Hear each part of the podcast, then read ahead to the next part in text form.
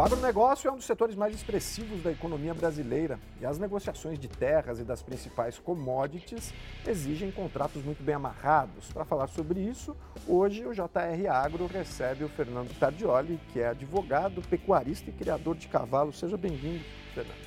Romeu, obrigado, prazer estar aqui com você e com todos os espectadores do JR Agro. Lembrando que todas as sextas-feiras, a partir das sete e meia da noite, um novo episódio do JR Agro é disponibilizado nas plataformas digitais da Record TV. Fernando, um advogado especializado em agronegócio, ele fica mais no ar-condicionado ou mais com o pé na lama? Sem dúvida nenhuma, eu passo a maior parte do meu tempo no ar, mas não é no ar-condicionado, é voando de um lado para o outro, onde é. estão as principais fronteiras e os polos agrícolas do país. Como é que é esse trabalho? Esse trabalho, na verdade, é um trabalho é, extremamente prazeroso, onde muitas vezes exige a nossa presença é, física, onde tudo acontece, né? E quando a gente fala é, de agro no Brasil, a gente sabe que a gente vive num país com dimensões continentais é, e com regiões é, absolutamente eficientes e produtivas, né, de norte a sul. E esse trabalho muitas vezes exige a nossa presença por motivos diferentes. Ou a gente está em alguma negociação complexa, ou a gente está cumprindo uma medida judicial, fazendo uma avaliação de um imóvel, tentando concluir um negócio que envolva terras. Então, os temas são os mais variados possíveis. Não dá para fazer tudo de digital? Não dá para fazer tudo digital, muito embora na pandemia a gente tenha tido grandes avanços. Né? Antes da pandemia era absolutamente comum é, você perder um dia inteiro, por exemplo, para ir até Brasília, despachar num tribunal superior e tudo mais, e conversar é, 15, 20 minutos com o ministro e depois gastar o dia inteiro para voltar. É, hoje você liga a sua câmera, a conversa está encerrada e imediatamente você está trabalhando. Então, sem dúvida nenhuma, a gente teve um saldo ou uma herança positiva da pandemia sob esse aspecto. O que é que veio primeiro? O direito, a pecuária, os cavalos? Na verdade, os cavalos vieram primeiro, apesar de ser paulistano, ter nascido, hum. ter nascido aqui na cidade de São Paulo e vir de uma família absolutamente sem nenhuma tradição é, no agro. É, eu nasci com essa paixão pela criação, especialmente, e a criação foi abrindo outras portas. Eu comecei a criação é, de cavalo mangalara com 13 anos, de tanto que eu incomodava e pedia para o meu pai para que ele me desse um, um cavalo de presente, e depois eu, acabou que eu não parei mais. E aí o, o direito se adaptou aí às, às suas preferências? Como é que foi isso? O direito acabou sendo uma consequência natural é, daquele meio onde eu já, onde eu já convivia, é, acompanhando, na verdade, é, exposições agropecuárias, visitando fazendas e tudo mais. Então o direito acabou vindo a reboque, mas quem puxou essa história toda, sem sombra de dúvidas, foi o cavalo. É um campo que tem bastante trabalho. Sem dúvida, sem dúvida. Até pela importância que o agro tem para o país, né? a margem de contribuição que a gente tem no PIB, é, o avanço do agro, a necessidade de alimentar o país é, e, em certa medida, inclusive, o mundo. Então, é, trabalho não falta. A gente vem de um setor é, que, sem dúvida nenhuma, não é uma ilha. Né? Pensar que o agro é imune a qualquer tipo de crise, muito embora tenha se saído muito bem durante esse período de pandemia, não seria uma verdade. Mas, sem dúvida nenhuma, os desafios também são muito grandes tem muita concorrência ou o mercado é amplo aí para quem é especializado no agro? Existe bastante concorrência. Hoje, hoje ah, nenhuma área do direito é, conta com uma possibilidade de monopólio. É, tem diversos profissionais atuando nesse segmento. É, mas que, em função da pujança do setor e tudo mais, tem um campo muito amplo de trabalho para todos. As principais demandas que chegam ao escritório hoje? As demandas são as mais variáveis possíveis, mas, é, via de regra, casos envolvendo recuperação de crédito, né? quando todos nós sabemos que o agronegócio, especialmente aqui no Brasil, é um setor absolutamente dependente de financiamento. E o poder público, os bancos públicos não têm capacidade é, de disponibilizar todo o recurso que o agro precisa. Então, o investimento privado no agronegócio é uma realidade. E muitas vezes né, aquilo que foi contratado é, acaba não sendo performado e isso faz com que a gente tenha que adotar medidas é, de recuperação de crédito, na verdade, buscando fazer com que o financiador é, consiga receber é, de volta os aportes que realizou. Então, ações de recuperação de crédito é, são uma realidade, recuperações judiciais de produtores rurais são outra realidade, é, as discussões de direito imobiliário envolvendo terras, envolvendo constituição de garantias e tudo mais, também fazem parte do nosso dia a dia. Você falou dos financiamentos, a gente tem uma gama grande até de financiamentos, mas assim, qual, tem uma regrinha ali para não cair numa armadilha do financiamento? Verdade, Ou para pelo menos escolher o financiamento correto para sua própria demanda? Na verdade, esse é um, esse é um assunto que tem, que tem sido, Romeu, objeto de uma evolução muito recente. A gente teve a lei do agro em 2020, depois a lei do agro 2 eh, no ano passado, em 2022, o que trouxe, na verdade, uma série de novos instrumentos para fomento eh, e para financiamento privado do agronegócio via mercado de capitais. Sem dúvida nenhuma, eh, foi o grande marco para poder regulamentar essa questão de financiamento privado no agro. Evidentemente, as partes, eh, as pessoas, as empresas, elas têm liberdade para contratar de acordo com a sua conveniência né, e tomar as linhas de crédito dentre os produtos que são disponibilizados, seja pelas instituições financeiras, seja pelas grandes tradings que operam no agro eh, e as próprias empresas da cadeia, da cadeia de insumos, sejam fornecedores de semente, de defensivos, né, de máquinas, de implementos e tudo mais, cada um se organiza eh, de uma forma forma buscando é, garantia, na verdade, de que vão conseguir receber aqueles recursos que são disponibilizados, porque a gente está falando essencialmente de dar crédito, a gente está falando de concessão de crédito e cada um usa os seus instrumentos. Mas a gente tem uma evolução, né, tanto da CPR, que é a cédula de produto rural, a CPR financeira, é, a forma de registro, a possibilidade de formalização eletrônica, o patrimônio rural em afetação, que permite ao produtor é, que conceda parte da sua propriedade é, como garantia de uma operação, tendo muito mais liberdade para poder contratar e constituir garantias adicionais em relação ao mesmo imóvel, é, o fundo garantidor e uma série de avanços na legislação é, que vem, na verdade, destravar, ampliar ainda mais o crédito para o agronegócio. Durante a pandemia, muitos setores tiveram dificuldades grandes, o agro, de uma forma geral, não. O agro se saiu muito bem, como você mesmo falou no começo da entrevista, mas teve gente que teve problema também com os contratos, com, com, com, com os créditos que pegou. Como, é que foi? Como é que foi para lidar com isso? E, e, qual foi sua percepção sobre esse período? É, o, o que aconteceu, na verdade, é que a pandemia virou justificativa para tudo. Né? Como em qualquer mercado, a gente tem é, aqueles players que são competentes, que são é, cientes dos compromissos e das obrigações que assumem e que fazem questão de cumpri-las. E a gente tem outros que tentaram utilizar a pandemia como justificativa para o descumprimento dos contratos. Eu diria que não foi a pandemia em si é, que gerou uma enxurrada de ações na justiça, é, mas sim, na verdade, a escalada do preço das commodities, especialmente da soja. Então, se você imaginar é, que uma saca de soja chegou a bater os 200 reais é, e que os contratos são futuros e muitas vezes com preço travado antes, o que aconteceu é que muitos viram ali uma oportunidade é, de ter uma vantagem e vender aquele produto que já estava vendido, contratado, no preço de ocasião. Mas a gente tem que olhar os dois lados da balança. Por quê? Porque quando o produto produtor ele vai lá e trava né, o preço e vende antecipadamente parte da sua produção ou toda a sua produção, ele está fazendo nada mais do que um hedge. O que é um hedge? Um mecanismo de proteção financeira.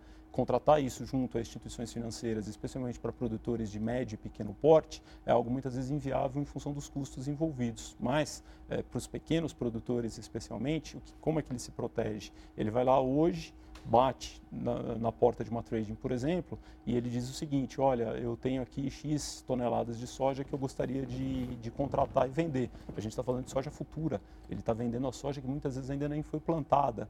E por quê? Porque ele precisa de recursos muitas vezes para poder, na verdade, conduzir a lavoura, para plantar, para fazer todos os tratos culturais e colher. E o que, que acontece? É, durante esse período da pandemia, a soja como eu dizia, teve uma escalada de preço muito significativa. E alguns, na verdade, tentaram é, justificar a pandemia como um fator imprevisível que justificasse a revisão de contratos, né, para que fosse liberado de cumprir aqueles contratos que já estavam firmados. Mas, como eu dizia, a gente sempre tem que olhar os dois lados da balança. Por quê? Porque aqueles que adquiriram essa soja, eles também assumiram posições em relação a ela, seja junto à indústria, né, onde essa soja vai ser esmagada e vai ser processada para gerar todos os subprodutos da cadeia, mas especialmente em relação às exportações. Todos nós sabemos que o Brasil é grande exportador de soja. Então, quem adquire a soja do produtor, na verdade, também firma as suas posições com o mercado externo, né, especialmente em função do volume com a China, e também é obrigado a cumprir esses contratos, o que significa que aquele produtor é, que vendeu a soja é, e depois ficou desconfortável em entregá-la porque teve uma escalada de preço, ele gera, na verdade, um desencaixe na cadeia inteirinho, porque quem comprou e se obrigou a exportar também vai ter que cumprir os seus contratos e vai ter que comprar aquela soja no mercado de balcão, ou seja, pagando o preço do momento, o preço de ocasião. E qual que é a outra realidade, a outra face dessa moeda? Eu dizia que isso serve, na verdade, como um hedge. A gente está falando num cenário de escalada de preço, mas quando o preço volta para trás, evidentemente todos querem cumprir os seus contratos porque estão protegidos. Né? E essas ações né, não tiveram sucesso no judiciário, o judiciário adotou uma postura muito firme no sentido de assegurar o cumprimento dos contratos, de dar segurança jurídica para aqueles que financiam o agro, e isso acabou não servindo como, como, como justificativa. Durante esse período, inclusive, foi aprovada e sancionada uma lei que diz expressamente que a variação de preço em função de moeda estrangeira não é causa para justificar a revisão de contratos. E, evidentemente, como toda ação judicial, a gente acaba fazendo um casamento com o judiciário. Essas ações ainda vão tramitar durante muito tempo, mas a gente já tem né, uma série de decisões de primeira instância, é, dos tribunais e tudo mais, e o assunto já chegou nos tribunais superiores também, é, que vem afastando reiteradamente essa tese. Portanto, a pandemia não é justificativa para descumprimento dos contratos. Essa situação está mais ou menos normalizada já? Ela está equalizada, mas a uhum. gente ainda tem aí um saldo e uma herança de diversas ações nesse sentido. Muitos produtores depois entenderam né, que aquele não seria o caminho e que não era é, a estratégia mais eficiente do ponto de vista, inclusive, de perenidade dos seus negócios e de continuidade das relações comerciais e acabaram fazendo acordo para cumprir os contratos tiveram seus acordos renegociados e tudo mais.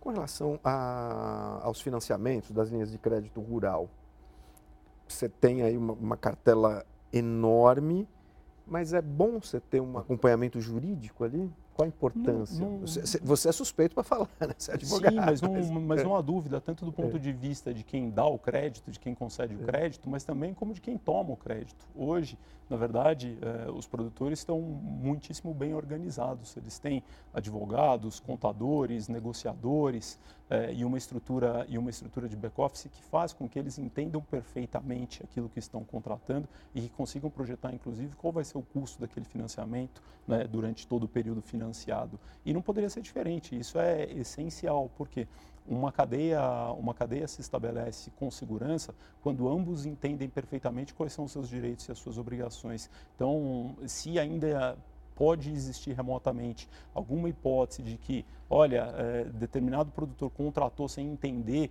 verdadeiramente as implicações do que estava contratando, isso deixa de ocorrer quando você tem um advogado representando as partes nos dois polos, inclusive na fase pré-contratual.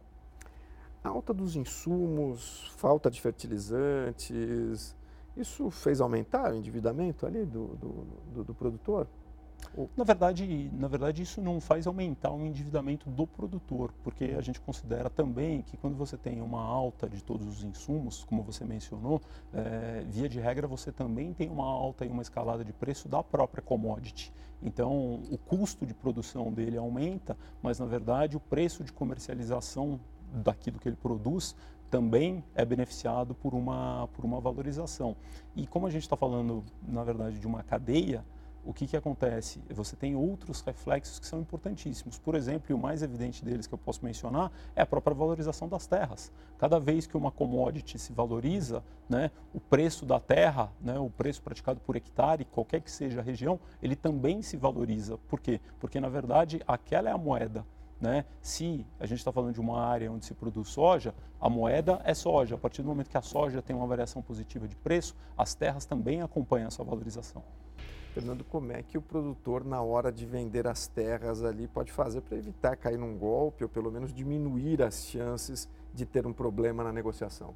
Você imagina, por exemplo, que quando a gente vai viajar no final do ano, passar o Réveillon e tudo mais, vai alugar uma casa na praia, a gente toma todos os cuidados, o primeiro deles, inclusive, de visitar o imóvel, né, de checar se aquela pessoa com a qual a gente está conversando realmente é o proprietário e tudo mais. Quando a gente está fazendo um negócio de terras, então, onde a gente não está alugando, a gente está comprando e com valores né, absolutamente significativos, sem dúvida nenhuma, a primeira recomendação é se cercar de profissionais que possam acompanhá-lo, seja você o vendedor, seja você o comprador e tudo mais, para trazer a segurança necessária de que aquele negócio ele vai acontecer e ele vai performar da forma como as partes estão negociando. Então, se cercar dos profissionais é o primeiro cuidado. Depois disso, existem, sem dúvida nenhuma, uma série de outros é, adicionais que tem que, ser, que tem que ser tomados, mas verificar toda a documentação do imóvel, a matrícula, entender se não existem é, outras dívidas, ônus, financiamentos é, que recaem sobre essa propriedade que está sendo vendida. Caso existam, isso deve ficar claro, não é um empecilho para compra e para venda, mas é preciso muitas vezes fazer com que essas obrigações ou sejam quitadas, ou na verdade com que a gente conte com a anuência de quem é o detentor da garantia que existe em relação àquele imóvel. E, evidentemente, verificar. É, especialmente, a gente tem essa incidência em algumas regiões do país, pela ausência é, de um registro de imóveis unificado. O Brasil ainda não tem um registro de imóveis unificado. Isso talvez seja a grande deficiência que a gente tem do ponto de vista é, fundiário. Verificar se a gente está falando é, de áreas que realmente existem, se não existe sobreposição de áreas, sobreposição de matrícula, se essas áreas estão corretamente definidas, se elas têm toda a documentação, se elas estão em dia é, com o ITR, se elas têm CCIR, é, se não existe nenhum problema ambiental em relação àquelas áreas, se aquelas áreas não são objeto de nenhum embargo, se eventualmente não são objeto de nenhuma disputa com terceiros, né? quando a gente tem o caso de sucessão, é, se não existe nenhuma discussão entre herdeiros, mas, acima de tudo, é, tomando os cuidados necessários para que esse negócio ele gere, na verdade, uma atividade produtiva e não uma dor de cabeça para aquele que investe. Os golpes e os problemas sempre existiram, mas a internet mudou alguma coisa nessa relação? Na verdade ela mudou positivamente também, né? A gente sempre, a gente sempre entende é, que a internet trouxe uma facilitação muito grande do acesso à informação.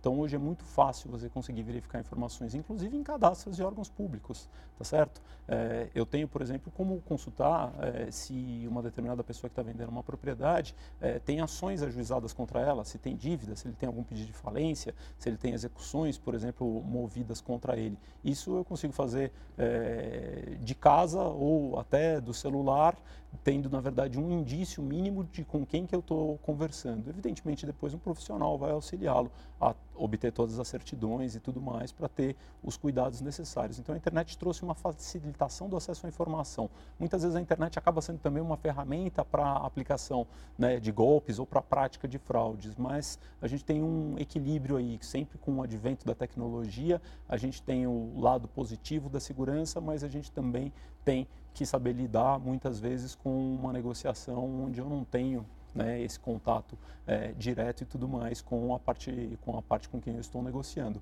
Agora, de novo, se a gente está falando de um negócio de terras que envolve fazendas e tudo mais, a gente está falando de valores muito significativos e sem dúvida nenhuma é, ninguém vai comprar uma fazenda sem visitar a propriedade, sem conhecer o vendedor, é, sem tentar entender qual é a história da propriedade, entender a história do vendedor e tudo mais. Isso faz parte da cultura do homem do campo, inclusive, de gostar de ter essa essa conversa olho no olho mudando um pouquinho de assunto, você cria gado também. Que tipo de gado você cria? Eu crio Nelore, no estado do Mato Grosso do Sul. Faz tempo, não? O projeto do gado tem cinco anos. Né? O cavalo é bem mais antigo. O cavalo, o cavalo tem mais vem, de 30. desde antes da faculdade, né? É, bem, bem antes da faculdade. e você é membro também da NCP, que é a Associação Nacional de Criadores e Pesquisadores.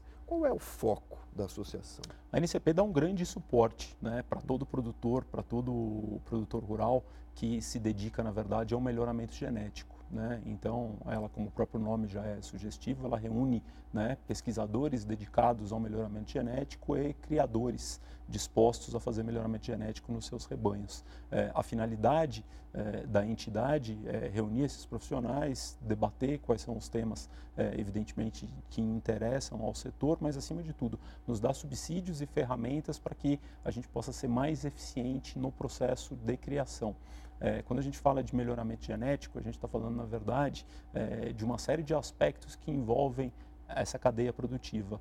Por exemplo, desde fertilidade, conversão alimentar, evidentemente a gente busca animais que tenham capacidade de se reproduzir de maneira precoce. A gente busca animais que tenham a possibilidade de conseguir, na verdade, é, ter um melhor acabamento de carcaça, um melhor rendimento de carcaça, que tenham capacidade de converter melhor aquela matéria seca que eles, com, que eles consomem. É, e uma série de, outras, de, de, de outros índices é, que são medidos, na verdade, para que a gente possa fazer o quê? Para que a gente possa fazer com que esse melhoramento genético seja multiplicador.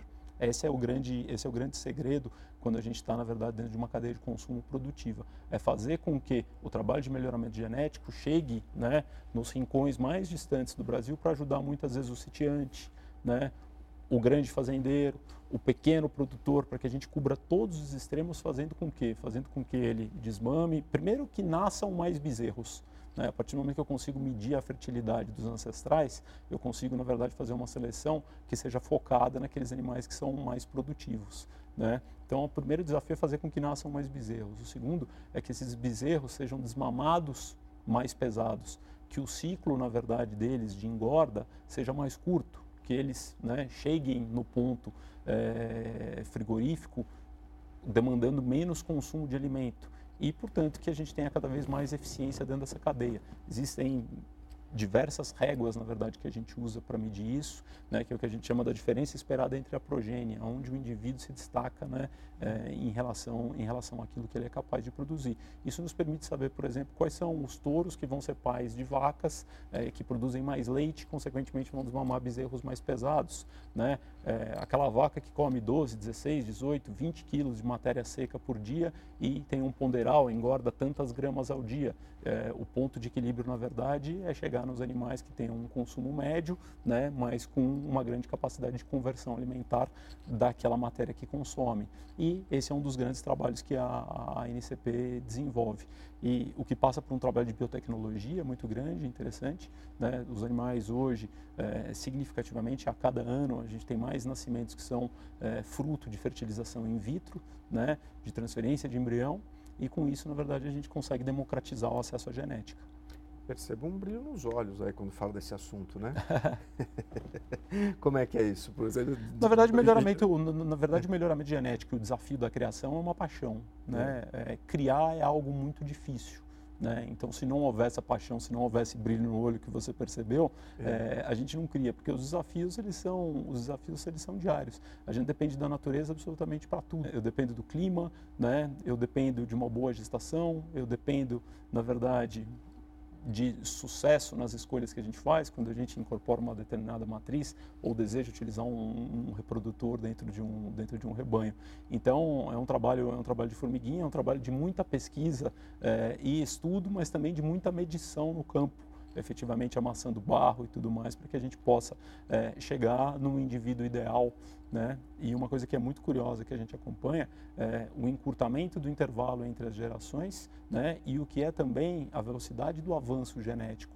De uma geração para outra, invariavelmente a gente consegue ter um grande salto em relação a todos esses indicadores, o que faz com que a gente seja absolutamente mais, cada vez mais, mais eficiente e, acima de tudo, mais produtivo pesquisa demanda investimento. Sem dúvida nenhuma. Sem dúvida nenhuma. Esses investimentos são feitos né, é, em genômica, por exemplo, onde são mapeados né, o, o, DNA de todos os animais para que a gente possa é, identificar essas características. E a tecnologia também né, demanda muito é, dos nossos investimentos, porque a gente consegue é, ter o auxílio da tecnologia para fazer a projeção, na verdade, da avaliação, inclusive dos ventres que vão nascer. A gente simula cotidianamente, com muita facilidade, embora para muitos isso possa ser uma surpresa, qual vai ser a avaliação daquele cruzamento que eu ainda não fiz. Né? Então eu tenho um algoritmo que ajuda a, a, a, calcular, na verdade, se eu cruzar um determinado reprodutor com uma determinada matriz, o que, que eu posso esperar em termos de números. É Matrix, né, cara? é, como unir sustentabilidade? Isso para a gente encerrar, que a gente está encerrando a nossa conversa, só uma última pergunta. Como unir sustentabilidade com o agronegócio? Na verdade, o, o, agro ele é sustentável por essência, ele é uma atividade sustentável por essência. É, existem grandes debates em relação a isso, mas ninguém mais do que o produtor, seja na atividade agrícola ou na agropecuária, ele quer, na verdade, um equilíbrio. Né? O produtor ele vive exclusivamente em função do equilíbrio e ele tem absoluta consciência disso. Né? Não existe essa classificação de produtores conscientes. O produtor ele é absolutamente dependente do equilíbrio. Por quê? Porque ele tem uma relação né, com um clima que é inevitável. Então, seja por convicção pessoal, seja por necessidade da atividade que ele desempenha, ele busca a sustentabilidade. Se ele não utilizar os recursos naturais é, com prudência e de modo a preservá-los, ele não vai conseguir ter resultado algum. E a gente vê é, essa questão do equilíbrio, na verdade, cada vez mais incutida é, no produtor. Então, sobre qualquer aspecto que a gente olhe, seja na agricultura, seja na, na agropecuária, que são né, os dois pilares mais importantes do agronegócio, a questão tanto do respeito ao animal como da utilização racional dos recursos naturais, ela é algo que é absolutamente inegociável. Maravilha. Foi um prazer recebê-lo aqui. Muito obrigado. Muito obrigado, meu prazer foi meu. Lembrando que o JR Agro está disponível em todas as plataformas digitais da Record TV. Assista, compartilhe e até a próxima.